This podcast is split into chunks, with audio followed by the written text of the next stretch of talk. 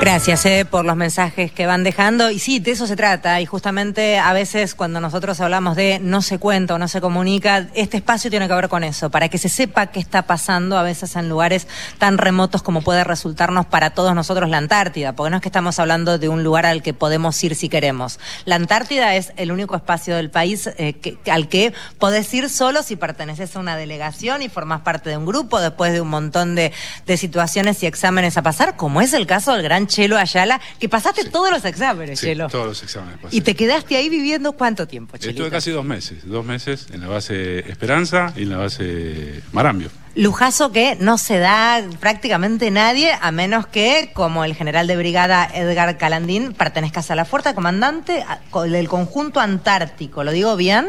Es muy bien dicho, gracias. Y le tengo que decir, ¿cómo le tengo que decir? ¿Le puedo decir Edgar? ¿Le tengo Edgar directamente. Edgar, muy bien, Edgar. ¿Cuántas veces estuvo en la Antártida usted? Eh, bueno, invernando, una campaña completa cuatro veces, desde jovencito, eh, desde jovencito hasta acá.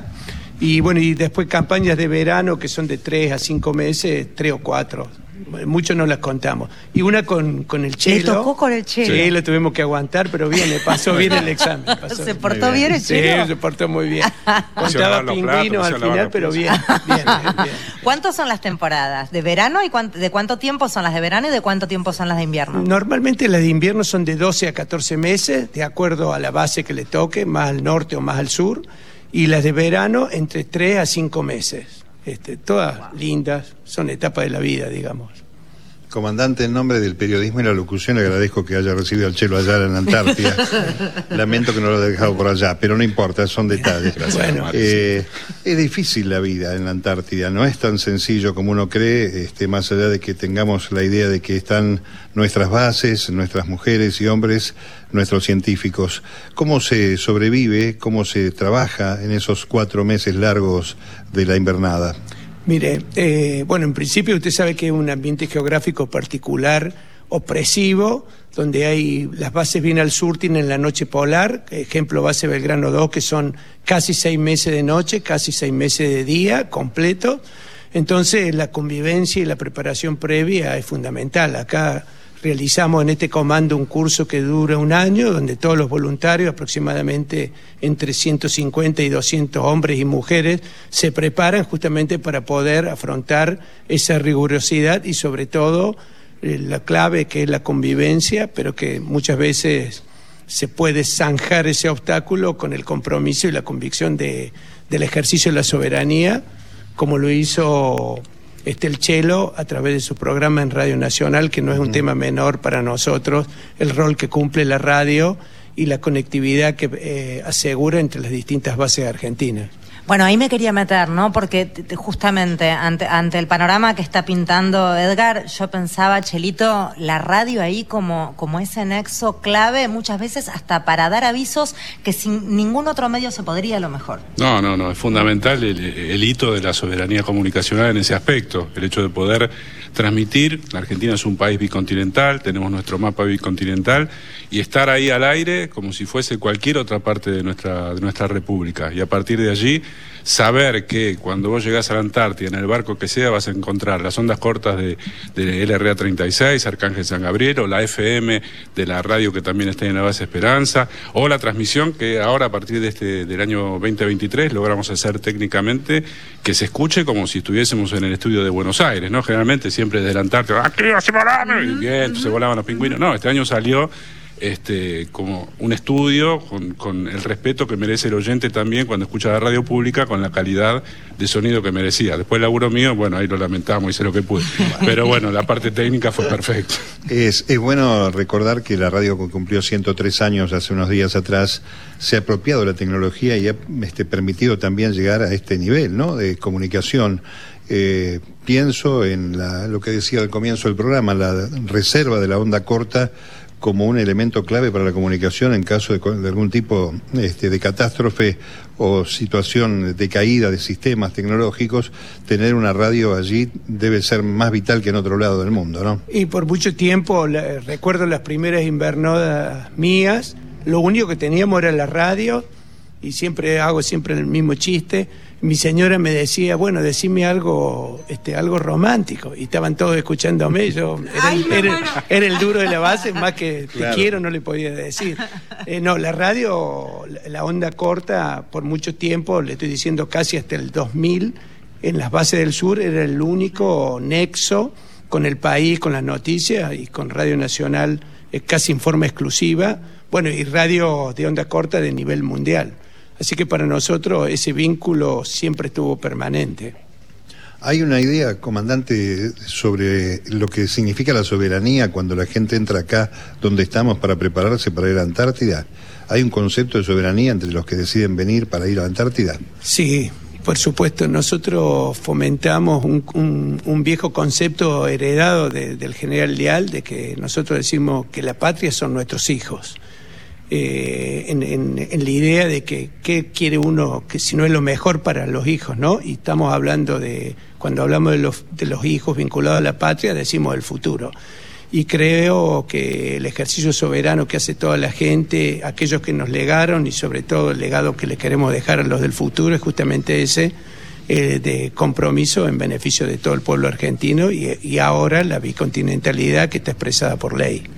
Eh, Chelito, estuviste allí, yo comentaba muy sucintamente lo importante que había sido para vos porque tu papá había estado ahí. ¿Por qué no le contás a la gente un poco en qué contexto Papá era un antártico, un pionero de la década del 50, cuando fue la fase expansiva a partir del primer gobierno del presidente Perón, hubo una fase expansiva muy grande, eh, por un plan presentado por un prócer, por un héroe antártico, eh, Pujato, que le presentó un plan con ciertos puntos, se cumplieron todos menos el último que era el de hacer viviendas permanentes en la Antártida, ¿no? Que, se, que no se cumple, que se aborta por el golpe militar de 1955.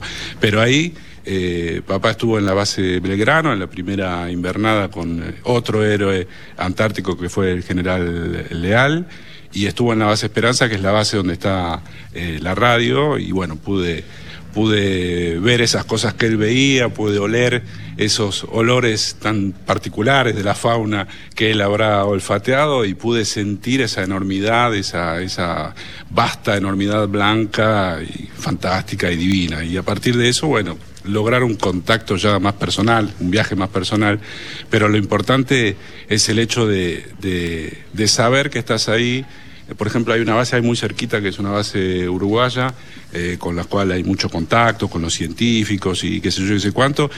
Y, te das cuenta con mucho orgullo, ¿no? De que también los uruguayos venían a la base, charlábamos mucho, qué sé yo, y la Argentina es un faro en ese, en ese territorio porque es de los primeros países que puso estas bases este, permanentes. Así que previo al famoso Tratado Antártico. O sea, la reivindicación soberana de la Argentina es previa al Tratado Antártico. Por eso es tan fuerte y tan valiosa. ¿Y en qué contexto aparece eh, la patrulla perdida? Claro. ¿Qué es la patrulla perdida para todos los que escuchan? La patrulla perdida, en el momento de la expansión, ahí estaba mi papá con el jefe de la base Esperanza, en ese momento era Carro, que eh, tenían que poner refugios. Los refugios son, corríjame si me equivoco, general, eh, pequeñas casitas con alimentos, con combustibles, para que se pueda seguir avanzando en el territorio. Vos dejás una cosita y el próximo que viene atrás tuyo, que va a ir más al sur, o iba a ir más al sur o al oeste, no importa, llega y encuentra comida para los perros de aquella época. Acá estamos viendo un trineo que era este, llevado por los y perros. Hay un refugio más allá también de esa característica. Exactamente. Una, abro un paréntesis, cuando se hacían los refugios, en los primeros años antárticos, la Argentina ponía los refugios y atrás venían los barquitos ingleses, los rompían y se llevaban la esperidina, que era buenísima, este, y te, choreaban los refugios, ¿no? Porque la, la tensión política, geopolítica siempre estuvo ahí. Y hay como un vicio, ¿no? Ah, eh, sí. es como una manía. y ahí el papá tuvo una, una, bitácora de una experiencia que pasaron, que se les rompe la radio y quedan incomunicados por un par de meses eh, poniendo estos refugios este, en una zona a unos 250 kilómetros de base Esperanza hacia el sur y con la colaboración de Nicole Valdebenito, que estaba en la operación técnica de la radio, y con, eh, bueno, distintos actores que fueron científicos, que fueron militares, que fueron este, civiles, hicimos un, un, programa de radio de 30 minutos contando las peripecias que pasaron estos, estos pioneros en aquella época. ¿Es radioteatro? Eh, tiene dramatizaciones. ¿Vos actuaste? Yo eh, hice el guion y dirijo. Me encanta. Ah, no, Soy el director. No, actuaste. Soy el director y miro hacia el fondo, ah, no miro a la okay, gente a los ojos. Ok, bien. ¿Escuchamos un tramito? Dale. Disfruten. La patrulla perdida. Así se llamó a un grupo de seis pioneros que entre el 8 de mayo y el 15 de junio de 1959 estuvieron incomunicados en el sector argentino de la Antártida, mientras realizaban tareas de reconocimiento en la zona de la barrera de Larsen entre la península Sobral, la isla Robertson y la península Jason. Algunas memorias son de uno de los expedicionarios, Renés Héctor Ayala, que pasó siete años de su vida en el continente blanco, sirviendo a Hernán Pujato primero y a Jorge Leal después, siempre llevando la bandera argentina a la Antártida. Enero de 1959. El viaje en el rompehielos Ara General San Martín desde Ushuaia fue relativamente tranquilo. Es la quinta campaña del barco que recomendó comprar Pujato al presidente Perón. La verdad que es una maravilla tecnológica. 22 de marzo. A las dos horas se efectúa una radioconversación entre el capitán Carro y el teniente coronel Leal. Atento, base, base, aquí patrulla. Quisiera solicitar su autorización para bautizar el nuevo refugio que construiremos en el Nunatak Larsen con el nombre de San Antonio. Cambio. Autorizado, capitán Carro. Continúe con la fase 2 de la operación. Cuide la gente y cuídese. Cambio y corto. 2 de abril de 1959. La temperatura bajó hasta los 30 grados bajo cero. Nos da problemas encender el generador para la radio. Tardamos una hora y cuarto para que arranque. Bustamante, está haciendo mucho frío, che. Pongamos el Wessel en marcha cada cuatro horas, por favor. Recibido, mi capitán. Algo pasa con el equipo de Radio Collins. Esa fue la última comunicación.